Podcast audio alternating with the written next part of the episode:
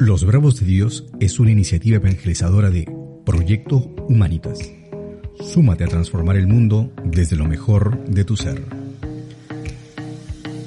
Hola, bienvenidos a Verbos de Dios. Soy César Santamaría Juárez y al igual que tú, intento encontrar respuestas a los cuestionamientos que nos plantea la vida.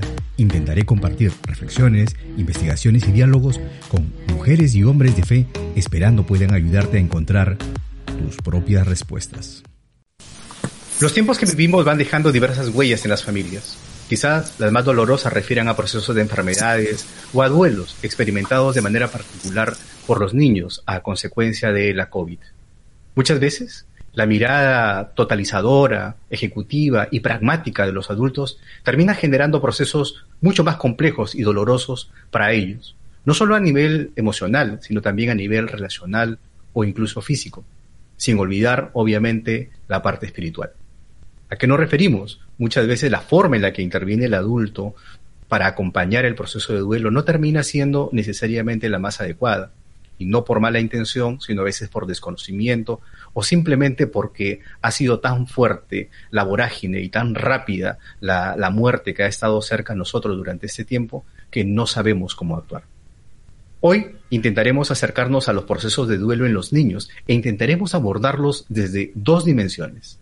La primera, individual, tratando de comprender qué es lo que pasa en la mente y el corazón de cada niño, cómo les afecta y la forma en la que intentan ellos procesarlo. La segunda dimensión desde la que intentaremos acercarnos a esta realidad es la grupal, de manera particular la escolar.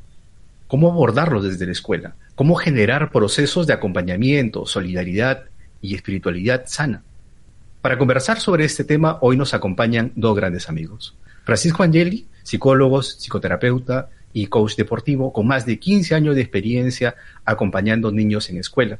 Y Edith Quiñego, psicóloga y magíster en problemas de aprendizaje, que acompaña también niños desde la escuela. Gracias por estar aquí, Francisco, Edith, bienvenidos. Edith, muchas personas piensan que los niños, por ser pequeños, no se dan cuenta de lo que está pasando o que a veces incluso no conviene decirles nada cuando nos enfrentamos a una situación de duelo, porque pensamos que así evitamos generar mayor cantidad de traumas eh, o que vivan este duelo de manera inapropiada. De manera particular, asumimos esa actitud protectora ante la pérdida o ante el duelo de seres queridos o cercanos, como son los padres, los abuelos o los tíos. ¿Qué necesitamos saber los adultos para acompañar a vivir esta experiencia a los niños? Muchas gracias primero por la invitación. Eh, considero que lo primero, lo más importante es que el niño tiene que saber lo que está atravesando la familia y que podamos hablarle con la verdad siempre va a ser la herramienta clave para este proceso tan complicado y muchas veces doloroso para nosotros. Mm, una de las cosas que yo considero que me parecen esenciales es que esta primera comunicación que reciba el niño sobre la pérdida de un familiar tiene que ser por una persona importante o con un vínculo cercano para él, ya sea el papá, la mamá o alguna persona que se vincule emocionalmente, ya que si es alguna persona muy extraña, posiblemente el niño no puede expresar realmente cómo se siente debido a esta pérdida. Eh, otra parte importante para mí sería que tenemos que hablarle con palabras eh, sencillas, ¿no? No puede ser muy complicado lo que le digamos, mucho más es un niño pequeño. Eh, es importante acompañarlo con el tono de voz, tiene que ser suave, en la medida de lo posible tendríamos que estar calmados para darle esta noticia porque recordemos que nosotros de alguna forma vamos a hacer también este soporte para que el niño pueda atravesar por este proceso. Mm, otra cosa también muy necesaria, creo yo, es que eh, a veces los adultos tenemos miedo a usar la palabra, de, la, la, palabra muerte, ¿no? O decir ha muerto. Y creo que es una expresión, es la expresión más clara que tendríamos que usar en este proceso porque sin querer podríamos confundir al niño sobre lo que realmente está pasando o lo que está atravesando, lo que estamos atravesando y generar confusión. Creo que también es necesario recordar eh, que en este proceso no hay reacciones eh, como que buenas o malas, ¿no? Que el niño va a requerir acompañamiento y es necesario que nosotros respetemos este proceso y que el adulto tiene que estar vigilante. Creo que eso es, para mí es una de las cosas más importantes. Francisco, ¿la vivencia del duelo es similar en niños que en adultos o hay alguna diferencia? He escuchado a muchas personas que piensan que eh, cuando se vive esta experiencia en casa, lo mejor es proteger al niño, como hemos ya mencionado anteriormente, o evitar hablar del tema porque se considera que en la medida en que hablemos menos de este, se vivirá menos estos, esta tristeza, esta pena, ¿no? Que a veces las personas no quieren que los niños experimenten, no les gusta ver sufrir a los niños. Y es más, algunos incluso sugieren que los niños no acompañen en determinados ritos funerarios, o que, por ejemplo, si hay una ceremonia religiosa, asistan a esta. ¿Cuáles son las conductas que realmente ayudan a los niños? ¿Cómo estás, César? Eh, muchas gracias por la invitación. Edith, ¿cómo estás? Eh, para mí es un gusto poder acompañar en este tema tan importante que es ligado a la situación de duelo en esta coyuntura. Y creo que a nivel general siempre el, niño debe estar siendo partícipe del duelo. ¿no? El duelo es una parte importante en el proceso de, vida de, de, los chicos, en el proceso de la etapa evolutiva también. Los chicos siempre van a atravesar por un tema de duelo en algún momento, ¿no? Hay edades en las que la pérdida de los abuelos eh, los cogen muchas veces a los niños todavía en una edad temprana, ¿no?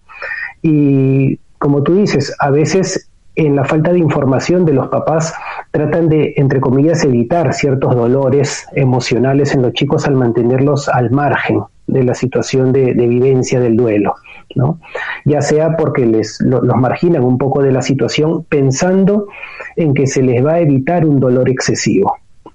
El niño necesita cerrar un círculo, el niño necesita entender en su capacidad ya sea de niño pequeño o de niño ya un poquito más grandecito, entender la situación que está ocurriendo a su alrededor y tener la posibilidad de despedirse de ese ser querido.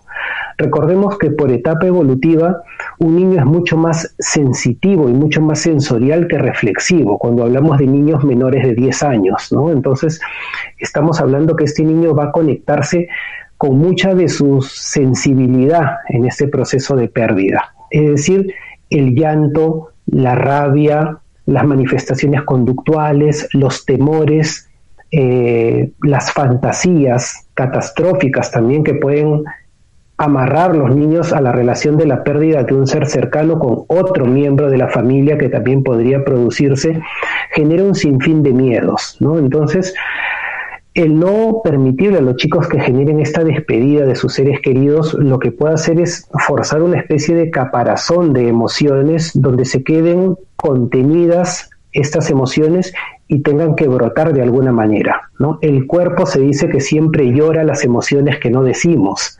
¿no? Entonces se puede propiciar un tema de ansiedad, una situación de depresión, una situación de somatizaciones de diversos tipos también frente a la imposibilidad de generar esta despedida. Creo que lo más saludable es darle mucha información a los papás, que los papás o los seres cercanos eh, que están acompañando a los niños reaccionen de manera serena, les permitan a los niños hablar de lo que están sintiendo, se permitan contenerlos también en estas experiencias. Muchas veces el mejor consejero es el que sabe escuchar más que el que sabe decir muchas cosas, ¿no? Entonces, en algún momento le toca a los familiares ejercer este, e, esta especie de, de recipiente de contención de las verbalizaciones, de las emociones que los niños puedan expresar. Dependiendo de la edad, también será factible que los chicos puedan cerrar este duelo asistiendo a la ceremonia o generando simbólicamente algún elemento de despedida, a veces una carta, a veces una foto, eh, generar un pequeño altar donde pueda hacer una oración de despedida. Todos estos elementos pueden ayudar a que el niño pueda tener un cierre sano de este proceso de duelo. Muchos adultos solemos asociar dolor con depresión. ¿No? Y si vemos a un niño triste, pensamos que ya está deprimido, ¿no? Eh, si llora, está deprimido. O incluso si se enferma, ¿no? Por eso buscamos distraerlos para que se les pase, como decimos popularmente. ¿A qué signos sí debemos estar atentos los adultos si es que en efecto vemos que hay un desequilibrio importante en los menores? ¿Cuáles son las actitudes que debemos asumir los adultos frente al dolor de los niños? Yo una de las cosas que siempre considero que debemos estar al tanto es en algunos cambios que son muy significativos en la vida cotidiana del niño. Eh, por ejemplo, si observamos que un niño eh, está teniendo insomnios muy continuos, ¿no? Eh, pérdida del sueño, vemos a niños, por ejemplo, que se levantan en las noches y están teniendo pesadillas continuas que no se daban antes del proceso de duelo del cual están viviendo. Eh, miedo exagerado, por ejemplo, al abandono, ¿no? Eh, generalmente el papá o la mamá quieren estar siempre cerca de ellos o saber dónde están o por qué se están demorando y notamos cierto, cierto nivel de ansiedad que no es el normal. Otra cosa también importante o que influye mucho y que puede ser una alerta es también que veamos que el rendimiento escolar del niño disminuya. ¿no? o cambie drásticamente. Eh, por ejemplo, puede haberse un niño promedio o un niño que tenga buenas notas y posiblemente notamos un desinterés total, ¿no? Eh, por ejemplo, si antes disfrutaba de tener algunos juegos o algunas actividades con sus compañeros, ahora ya no los quiere hacer, ¿no? O ya no quiere asistir tampoco al colegio también se van a presentar algunos cambios físicos, ¿no? A, a nivel, por ejemplo, de dolores de cabeza, dolor de estómago, algunas eh, somatizaciones que cuando, por ejemplo, nosotros acudimos al médico no hay una explicación, ¿no? Y que se deben justamente a estas situaciones, por ejemplo, de no querer ir al colegio, ¿no? O no querer hablar de un tema, entonces automáticamente el niño empieza a somatizar. Eh, también la incapacidad de que el niño pueda recuperar las rutinas después de un tiempo, ¿no? Hay que entender también que estas conductas van a ser esperadas inicialmente, pero no deberían de mantenerse en el tiempo.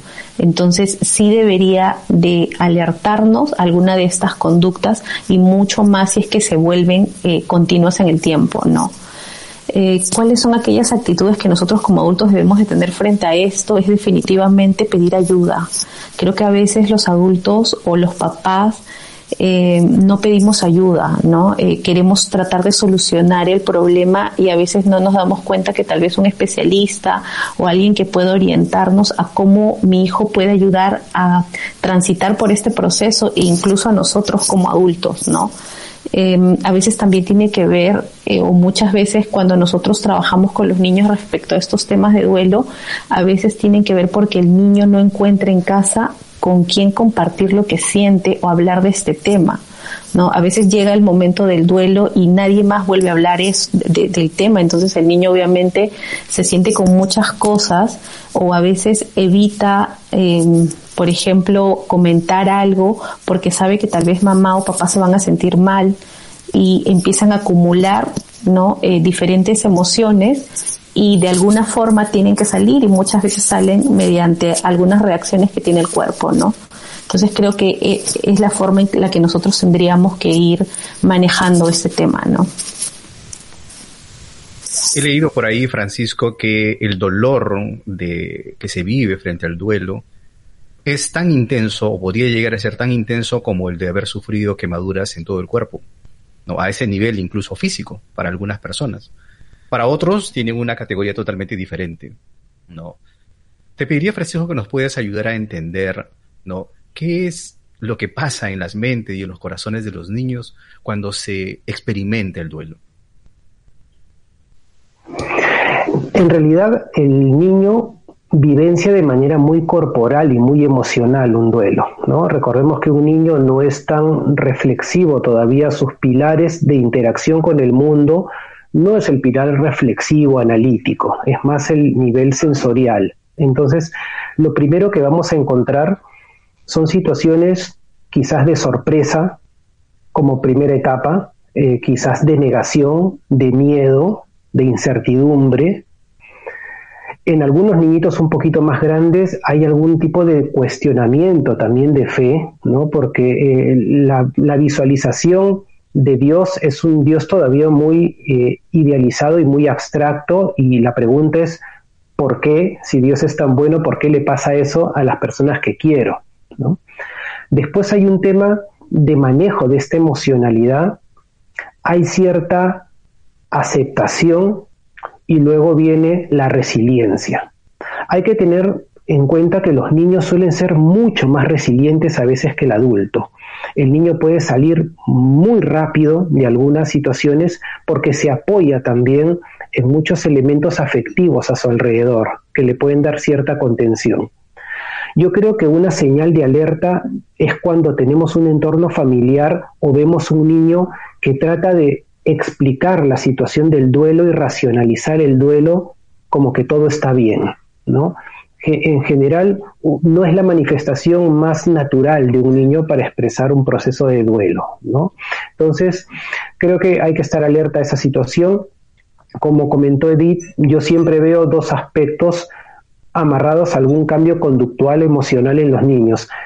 Mayor tasa de frecuencia de una conducta atípica y mayor intensidad de dolor en alguna situación también atípica, ¿no? Quizás una situación de miedo, tristeza, ansiedad que pueda haber sido natural en el niño, se intensifica a niveles en que pierde un poquito el control, ¿no? Es un niño que de repente empieza a tener muchos miedos a quedarse solo, se puede orinar en la cama, puede empezar a tener eh, de repente problemas de apetito, ¿no? Son situaciones que el niño de esta manera está corporalizando un poco su dolor. Entonces, lo que podemos hacer simbólicamente para tratar de que el niño eh, saque de sí estas, estas experiencias de duelo es acercarnos a un proceso de conversación con él.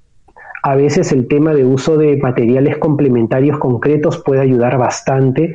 Yo suelo trabajar mucho con la bandeja de arena como el elemento transicional, un poco para superar algunos eh, eventos. Usar plastilina, usar dibujo, usar títeres, teatralizar una situación como para sacarla del, del evento personal y ponerlo en un evento neutro para que el niño pueda hablar desde una tercera persona de, este dolor. A veces es más fácil para un niño hablar a través de personajes de títeres sobre un dolor ajeno, pero que tiene cierto símil con lo que le puede estar pasando, como para de esta manera canalizar un poco. Y la otra forma es tener una conversación, validar el tema del dolor también en el adulto. Es importante que el niño pueda al observar a las personas del entorno familiar que se les pueda compartir asertivamente, me siento muy triste, ha sido una persona importante, he perdido un ser al que quiero mucho, pero también le ponga el contrapeso de que espiritualmente está colocado ahora en un lugar donde está tranquilo, sin dolor, está bien, y de alguna manera comentarle a los niños que esta persona, obviamente dentro de, los cánones de, religiosidad y de fe que cada entorno familiar maneje, que esta persona ahora también vela por nosotros, es un ser al que podemos orarle, rezarle, pedirle también por nuestro cuidado y que ahora está en un lugar donde está descansando eternamente y, no sufre de dolor, no sufre de malestar.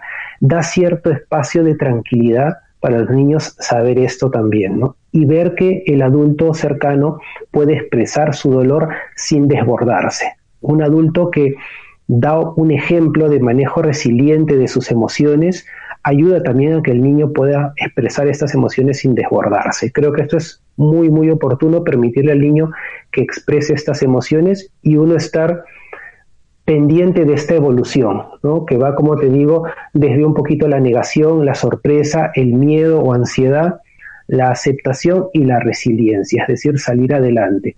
Ahora, comprendamos que un duelo es un proceso que de forma normal y natural puede durar al menos un año, porque el niño tiene que vivir la experiencia que hace un año pasó con ese ser querido y que en una fecha importante ya no está pasando con él, ¿no? Por ejemplo, una Navidad, un cumpleaños, un día del padre, un día de los abuelos, en que el año anterior estuvo con esta persona y ahora tiene que vivirla de una manera atípica y tiene que procesarla, ¿no? Entonces, normalmente un, un duelo puede durar tranquilamente un año en el proceso de que se va trabajando y se va asimilando. Quizá para ir cerrando eh, eh, este primer bloque, es importante retomar algunas de las ideas que se han ido manejando, ¿no? Las emociones necesitan expresarse. Es algo que ustedes nos han ido compartiendo y tenemos que ayudar a los niños a encontrar y generar un lenguaje que les ayude a eso.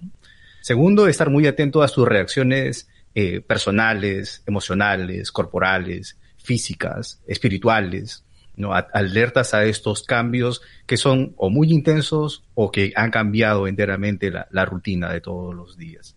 Por otro lado, también ha sido muy importante lo que ustedes nos han manifestado en relación a el dolor provocado por el duelo necesita vivirse. No, no existe barrera protectora para eso. ¿no? Lo importante es que no se quede en el, en, solamente en el dolor, sino llegue a esta fase resiliente, ¿no? Después de haber intentado dar un lenguaje, expresar con palabras lo que, lo que se siente. Y para eso nos pueden ayudar algunos recursos, como nos decía Francisco, ¿no? Algunos recursos del arte, del títere, del dibujo y cosas por el estilo, ¿no? Esto se agrava, esta experiencia del duelo se agrava muchas veces, que es algo que ha pasado ahora lamentablemente y que todavía sigue sucediendo en nuestro país, en diversas zonas, particularmente en familias que han tenido que vivir con la experiencia del familiar enfermo en casa, ¿no? A consecuencia de la COVID, ¿no? Que han podido ser eh, eh, situaciones traumáticas en la medida en que todos han tenido que estar viviendo la angustia de no eh, tener dinero para llevarlo a una clínica, de no encontrar una cama, de no tener oxígeno. ¿No? Y cosas por el estilo, hasta que termina con el fallecimiento. Me gustaría a lo mejor de manera abierta, si podemos cerrar este primer abordaje eh, desde el punto de vista de cómo reacciona el niño, qué orientaciones los adultos necesitamos tener en cuenta para ayudar a los niños a seguir conversando sobre estas situaciones, a seguir entendiendo y que no simplemente porque ya no hablamos del tema se olvidó, porque sabemos que estas cosas que han ido pasando en casa, esos momentos de angustia, siempre van quedando allí. Creo que una de las cosas más importantes que tenemos que tener en cuenta es que tenemos que dejar abiertos los canales de comunicación. Yo creo que eso es muy importante. Eh, una familia eh, que no permita que dentro de nuestro círculo nos podamos expresar o podamos eh, manifestar nuestras emociones de angustia, inseguridad, de miedo, de temor, creo que no va a poder permitir, eh, no le va a permitir crecer, no le va a permitir superar este proceso tan importante que es el duelo, ¿no? algo de lo que decía Francisco que me pareció muy importante es que en efecto eh, nosotros enseñamos también a partir del ejemplo y es necesario que el papá pueda también decir que se siente mal, que se siente triste, pero a la par también es que tiene que mm, el mostrarse lo suficientemente preparado también para contener a este niño, ¿no?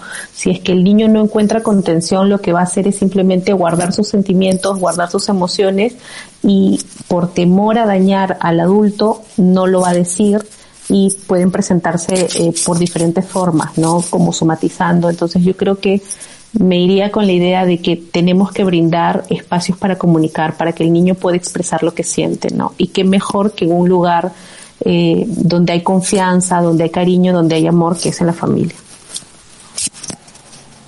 Francisco. Sí, eh, yo creo que también hay que considerar que esta situación de duelo es una situación atípica porque no nos deja vivir el duelo de manera natural, como, como se está acostumbrado a vivir un duelo. Primero porque a veces aparece de un momento a otro. las circunstancias de la sintomatología, el deterioro aparece de un momento a otro. No tiene la posibilidad de ver a la persona, porque a veces se tiene que aislar a esta persona por temas de contagio, y de un momento a otro hay que comunicarle a veces a la persona que ya eh, su ser querido ya no está, ¿no? Y, no pudo acercarse o no pudo ir al, entierro. Entonces, eh, son situaciones que de por sí generan la vivencia de un duelo difícil, ¿no? Todas las personas que han tenido una pérdida por COVID eh, son situaciones en las que se va a tener que quizás alargar este proceso de, de duelo, cerrarlo atemporalmente, porque muchas personas han tenido que cerrar el duelo y empezar a pensar en un segundo duelo que es el duelo económico, cómo financio todo lo que he entonces, el ocupar su mente en estos aspectos eh, económicos, en estos aspectos de salud propia de los que van quedando, a veces no permiten que se haga un cierre o una despedida de la persona que ha partido. Y si esto es tan complicado para el adulto, a veces el niño mismo también padece esta situación de no haber podido despedir. Mi recomendación sería estar atento, estar observando, que la familia cercana trate de ser lo más equilibrada posible en darle contención al niño y que de alguna manera en la medida en que las cosas vayan mejorando la posibilidad, permitir al niño algún espacio de consejería, no necesariamente tiene que ser una psicoterapia extensa, pero sí pueden haber quedado muchas cosas por decir y muchas emociones por expresar. ¿No? Por la rapidez en la que pasan todos y porque a veces la familia tiene, como te digo, que cerrar otro tipo de aspectos ligados al fallecimiento. Entonces, a veces como que no hay todos los espacios para contener. ¿no? El adulto a veces está muy dolido, muy apresurado, muy preocupado por muchas cosas y no tiene la posibilidad de esta contención. Deja que el niño a veces se distraiga con el colegio, vaya avanzando sus tareas en la virtualidad, vaya de alguna manera desenvolviéndose y el duelo a veces queda ahí latente. Creo que es importante que en la medida que vaya avanzando se vayan abriendo ciertos espacios, se pueda acercar al niño a que pueda hacer esta despedida, pueda visitar el lugar donde reposan los restos de, de la persona querida, pueda escribir algo, pueda compartir algo eh, que le permita ir cerrando e ir expresando, de manera simbólica o de manera abierta según la edad que cada uno le permita, pero tratar de ir cerrando estos ciclos. ¿no? Creo que eso es un, un factor importante porque estamos hablando de duelos atípicos. Les invito a poder acercarnos a la segunda dimensión a la que hicimos mención al inicio, la dimensión más grupal, ¿no? Porque a pesar de que hay en este momento distanciamiento social, los niños siguen conectándose. ¿No? Siguen manteniendo un círculo de amigos, siguen manteniendo una red de personas cercanas, que nos comunicamos a través de diversos medios electrónicos. Pero particularmente en la escuela, la escuela, perdón, ocupa un lugar clave en este proceso de socialización y cómo se asume. A los que trabajamos en la escuela nos ha tocado vivir experiencias como eh, justificaciones por parte de los padres porque algún familiar está en casa y no hay quien acompañe al niño, por ejemplo, a las sesiones, no que de, a las conexiones, perdón, eh, sea a través de la plataforma que fuera. O a veces incluso la familia, eh, para que el niño se distraiga y esté mucho más tranquilo mientras el familiar ha estado enfermo, han permitido que éste continúe con su actividad normal en clase pero de, a veces llaman a la, a la, escuela, por ejemplo, me ha sucedido, y dicen, ¿sabes qué? Por favor, este profesor, director o lo que fuera, este, voy a tener que, mi hijo va a tener que dejar la clase o ya no va a asistir a clase porque acaba de fallecer determinada persona. ¿Cuál es el rol que juega la escuela? ¿Cuál es la forma más adecuada de intervenir desde la escuela en este proceso? ¿Cuál es el soporte que deben brindar los maestros, porque como también se ha dicho previamente, ha sido tan imprevisto que no nos ha dado tiempo a los maestros para podernos preparar, ¿no? ¿Cuáles son las rutinas? ¿Cuáles son los, los, los roles, las actitudes a las que como escuela tenemos que atender y sobre las que tenemos que tener mucho cuidado? Francisco. En ese sentido, eh, por lo menos la escuela católica y, y, los colegios de corte religioso al tener dentro de sus actividades permanentes la oración, el acompañamiento, el fomento de la espiritualidad, creo que tienen quizás un par de peldaños adelante porque es más familiar este espacio de poder eh, acompañar y sostener al otro en diferentes situaciones. Nos ha tocado estar muy cercano a las familias en verdad que han venido meses en los que hemos tenido todas las semanas comunicaciones de padres de familia con respecto sobre todo a abuelitos que han partido. Eh, el tema en el colegio a veces es ubicar un espacio en la mañana temprano donde se pueda pedir por la salud de las personas que están enfermas, por la salud de las personas que están bien y pedir por el alma de los que han partido. Escuchar un poco en este espacio también a los niños eh, expresarse en sus miedos, tratar de que los profesores tengan una capacidad de flexibilidad que ya es pedirles bastante porque de verdad que han tenido que hacer todo un curso acelerado de, manejo de entornos virtuales para poder estar cerca al niño. A esto sumarle que hay que tener mucha sensibilidad y un espacio como para acercarse al niño y ser una figura más que le pueda brindar una mano o una posibilidad de escucha toda el área formativa de los colegios creo que también está pendiente en la parte de tutoría, convivencia, el psicopedagógico, siempre están pendientes también el área de pastoral, de dar una acogida, brindar un espacio de escucha. Eh, en mi caso particularmente, como las clases son en la mañana, yo genero espacios de Meet con los niños en las tardes, entre 2 de la tarde y 7 de la noche, estoy generando permanentemente espacios de Meet para sostener, para escuchar, eh, y creo que eso es un factor importante. Creo que la escuela en eso eh, está muy sensible porque lo vive en carne propia también, no solamente en las experiencias de, la familia, sino de la comunidad educativa en general. ¿no? nos ha tocado también a veces desde cerca, familiares propios, eh, padecer un duelo y estar al pie del cañón haciendo una clase. Y creo que vivir estas experiencias en común hacen que podamos estar mucho más sensibles a la realidad del otro, ¿no? Y creo que es un tema eh, eh, nuevo, es un tema difícil porque creo que nadie de los que está en el entorno de la docencia ha vivido una experiencia similar eh, con la que pueda cotejar un poco esto.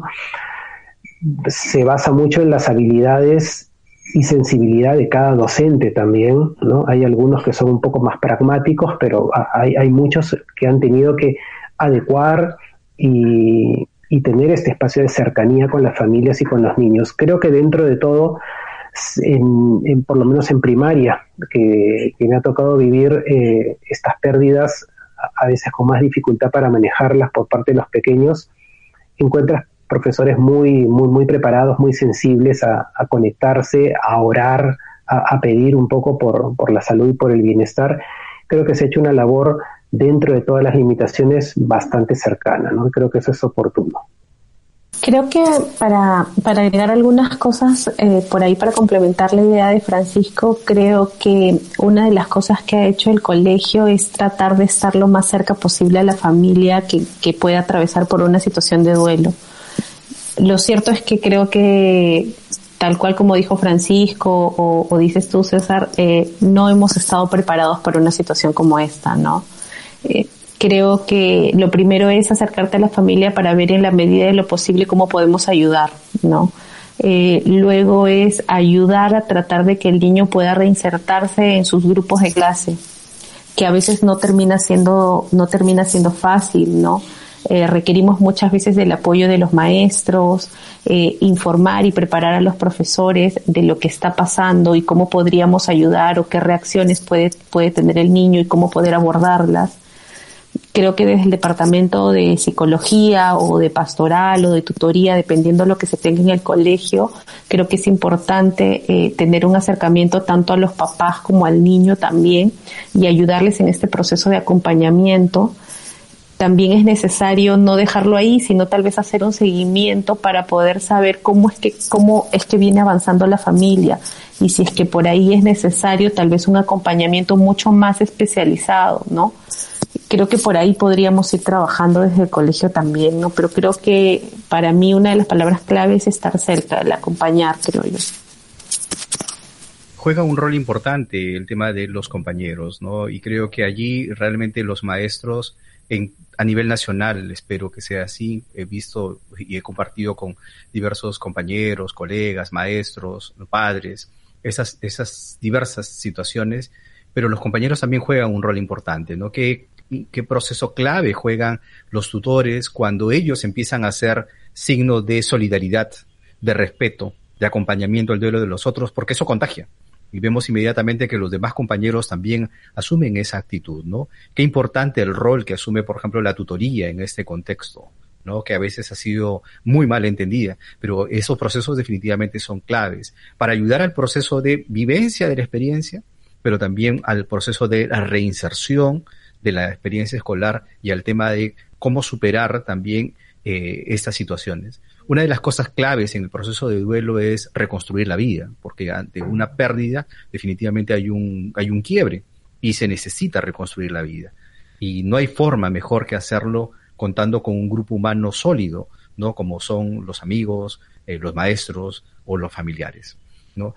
Para ir cerrando un poco esta, este abordaje, ambos tienen experiencia trabajando en escuela católica, en escuela religiosa, con una determinada orientación. ¿Qué aspectos creen ustedes que son los más claves, los más relevantes para ayudar a generar una espiritualidad sana en las familias que, viven esta experiencia desde la fe?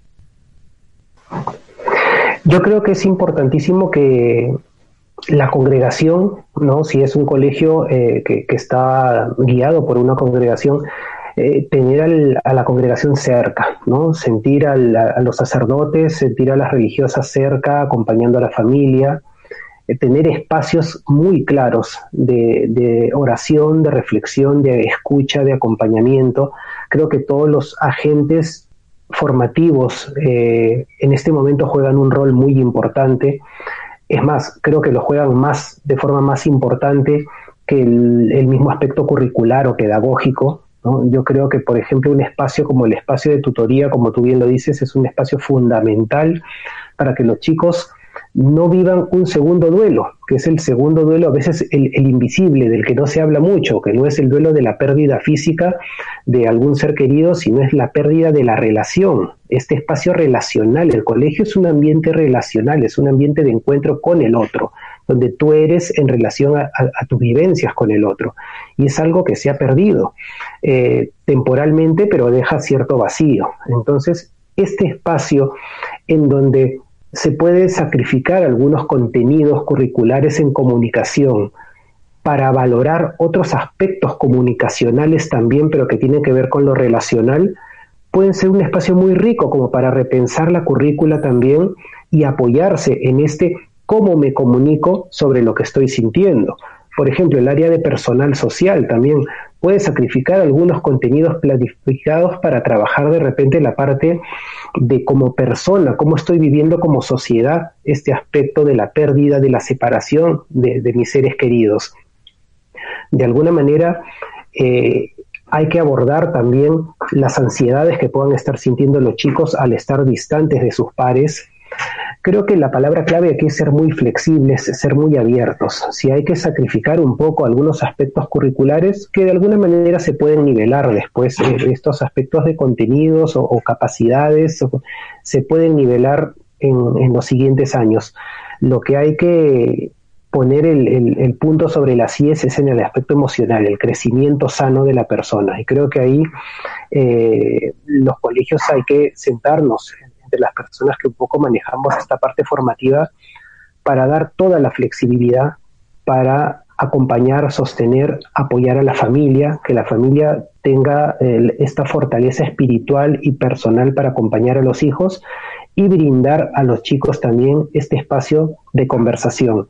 Hay muchos chicos que han hecho su pase de primaria a secundaria de forma virtual, sin una despedida, de física de su local o de sus maestros, chicos de secundaria que han tenido una despedida de su colegio eh, virtual también y no han podido cerrar este encuentro. Entonces creo que propiciar espacios en la escuela, así sea de forma virtual, donde se puedan encontrar, compartir y socializar todas estas vivencias, vale mucho más a veces que un espacio pedagógico que en algún momento se pueda recuperar. Yo sé que esto tiene posiciones encontradas, pero me parece que esta situación emocional es muy pertinente trabajarla y dar estos espacios muy flexibles desde los directivos del colegio y los profesores para acompañar, creo que es la prioridad en estos tiempos. Um, sí, eh, como mencionaste, eh, bueno, yo he tenido la experiencia de los colegios católicos eh, por, un, por un considerable tiempo y creo que la intervención que podrían tener ellos un poco desde la fe, creo que lo primero es la cercanía a las familias, ¿no? Este acompañamiento eh, que es necesario, que es muy importante, ayudarlos en cierta medida a acercarse tal vez a Dios y tratar de encontrar respuestas a través de, de lo que están viviendo. Mm, muchas veces las personas que, que atraviesan una pérdida eh, también eh, pasan por un proceso de, de perder eh, a veces, muchas veces la fe debido a las dudas, a las inquietudes y a muchas situaciones eh, que pueden surgirle a las personas, ¿no? Y creo que aquí un papel importante en los colegios católicos creo que son los consejeros espirituales o las personas que hacen este acompañamiento, ¿no? Para ayudarlos a atravesar por, eh, a, como que a pasar por este proceso de una manera un poco más cercana, ¿no? Eh, y yo creo que no es debería de ser solo a los niños, sino también con los padres, ¿no? Porque muchas veces el niño va a encontrar fortaleza a través del padre, ¿no? Eh, y sobre todo brindar estas herramientas que puedan ayudarles a, pasar el, duelo de una forma mucho más, más sana, ¿no? Mucho más tranquila, creo yo. Estoy convencido, estoy convencido que como país tenemos una gran responsabilidad frente a lo que ha sucedido no solamente en relación a las medidas que tenemos que asumir para paliar, para salir adelante de esta situación, sino para construir una memoria histórica, ¿no? Hago la diferencia entre memoria y recuerdo, ¿no? No nos podemos quedar con los recuerdos que nos ha dejado la COVID, los recuerdos del duelo o los recuerdos de la persona que se fue, porque estos eh, dependen del contexto, dependen del momento en el que uno se puede encontrar. Pero cuando hablamos de una memoria implica honrar, encontrar lo valioso, eh, dar tributo a las personas, al cariño, a la relación que se ha tenido con ellas, incluso al reconocer que muchas aspiraciones, sueños han quedado truncos, pero que la vida continúa, ¿no? Y que continúa gracias a lo que ellos han aportado en nuestras vidas. Tenemos ahí entonces una gran responsabilidad desde las escuelas, desde la orientación que podamos tener. Yo les agradezco muchísimo a ambos por el tiempo que se han dado para reflexionar sobre esta realidad que viene afectando a tantas familias. Estamos seguros que cada una de sus recomendaciones, de sus reflexiones, ayudarán a las personas a encontrar sus propias respuestas. Proyecto Humanitas es una iniciativa que busca generar experiencias de encuentro, diálogo y acción en favor de una comunidad más humana y digna. Esta tarea solo es posible si nos ayudas a difundir y extender esta iniciativa, buscándonos como Humanitas en Facebook, Spotify, iTunes o YouTube. Tu acción, apoyo y colaboración son muy importantes. Gracias. Los Verbos de Dios es un programa producido por Proyecto Humanitas.